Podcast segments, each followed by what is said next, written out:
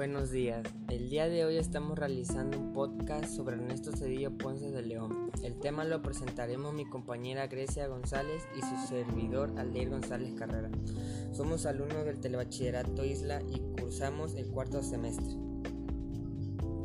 Tras el asesinato de Colosio en 1994, Cedillo Ponce de León fue designado por el presidente Salinas, rectificado por el Consejo Político del PRI como candidato sustituto en la jornada electoral del 21 de agosto de 1994.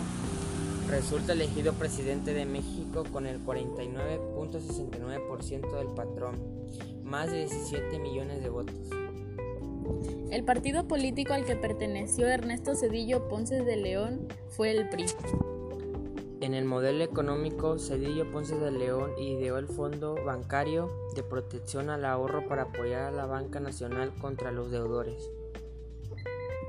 Las empresas mexicanas privatizadas por Ernesto Cedillo fueron los puertos, aeropuertos, concesiones mineras, ferrocarriles, satélites, producción de energía, exploración petrolera y negocios del gas. Cambios sociales. Ernesto Cedillo Ponce de León estuvo marcada por una de las crisis financieras del siglo con repercusiones internacionales llamada efecto tequila.